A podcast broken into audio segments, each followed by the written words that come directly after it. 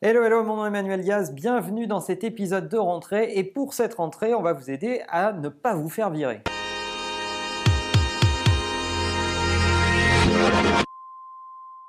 Alors c'est la rentrée, vous avez peut-être commencé un nouveau job ou vous êtes peut-être dans la continuité de votre job. Quoi qu'il en soit, la rentrée c'est toujours le signe d'un nouveau départ, d'un nouveau temps qui démarre et euh, de se benchmarker sur ses objectifs, de savoir où on en est et comment on va poursuivre le reste de l'année. Si c'est la rentrée pour vous, c'est aussi la rentrée dans la tête des décideurs. Et l'an dernier, à peu près à la même époque, Forrester nous disait qu'à peu près 30% des directeurs marketing allaient se faire virer par manque d'orientation ou de connaissances autour de la data. Donc, dites-vous bien que vous allez vous positionner par rapport à vos objectifs, mais que vos managers, vos décideurs sont en train de regarder quels sont les résultats que vous avez amenés depuis le début de l'année et est-ce que vous êtes les bonnes personnes pour finir le boulot ou pas. Alors dans Marche ou Crève, on est là évidemment pour vous aider. Alors on va vous donner quelques astuces, mes meilleures astuces pour bien réussir votre rentrée. La première des choses, c'est soyez proactif. N'attendez pas que votre management, que votre direction vous dise vous en êtes là, vous êtes en avance, vous êtes en retard, quelles sont les étapes à faire ensuite, etc. Non, prenez la rentrée de façon proactive. Allez vers votre manager, donnez-lui votre appréciation de votre roadmap et dites où vous estimez vous situer dans l'atteinte des objectifs et quelles sont les prochaines étapes à votre sens qu'il reste à franchir et comment il peut vous aider à les atteindre. Donc soyez proactif. La deuxième chose, c'est éviter les objectifs d'une grande banalité. Si vous allez voir votre manager pour lui dire ma priorité c'est le digital, sincèrement, vous êtes à l'ouest, les amis. Donc, le digital, c'est bien, il y a plein de processus transformatifs et je suis sûr que vous l'avez dans vos objectifs, mais soyez plus précis.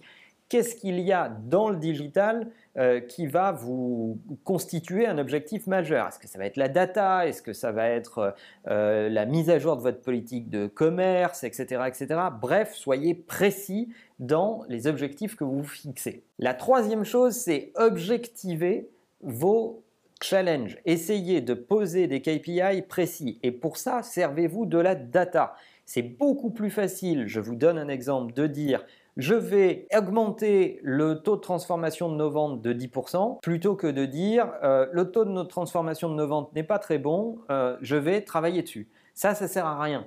Donc, euh, et ça sera très difficile ensuite de se mettre d'accord pour savoir si vous avez atteint ou pas l'objectif. Donc, à un moment, il faut se mouiller. Donc, allez-y, regardez les chiffres, regardez les datas existantes et mettez des chiffres en face de vos objectifs, des chiffres mesurable. Quatrième élément sur lequel vous pouvez travailler, c'est mettez votre management à contribution. Faites en sorte de demander à votre manager comment il va pouvoir vous aider dans la poursuite de vos objectifs. Et votre manager, s'il a un impact, c'est particulièrement sur l'organisation et aider l'organisation à accompagner vos objectifs. Donc ça peut être changer des euh, répartitions dans les équipes, travailler au décloisonnement, enlever des silos, euh, constituer des équipes éphémères autour d'un projet. Bref, mettez votre manager à contribution pour vous aider dans vos objectifs. Et enfin, dernière astuce qui est souvent oubliée, la simplification, mes amis. Oui, on pense toujours à rajouter des trucs, à tenir de nouveaux objectifs, à ouvrir de nouveaux chantiers, de nouveaux projets. On pense rarement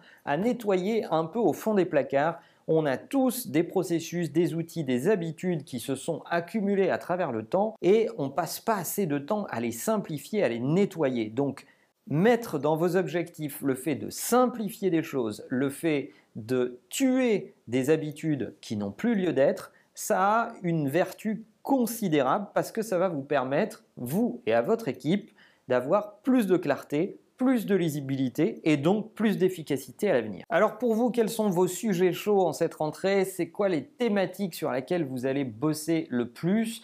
Qu'est-ce qui vous préoccupe? Qu'est-ce qui revient le plus souvent dans vos objectifs? Mettez ça dans les commentaires, ce serait peut-être l'occasion d'avoir une conversation tous ensemble pour voir s'il y a des choses qui se recoupent. Et euh, racontez-moi ça dans les commentaires, ça m'intéresse beaucoup. Et en attendant, n'oubliez pas que la meilleure façon de marcher, c'est de vous abonner. À bientôt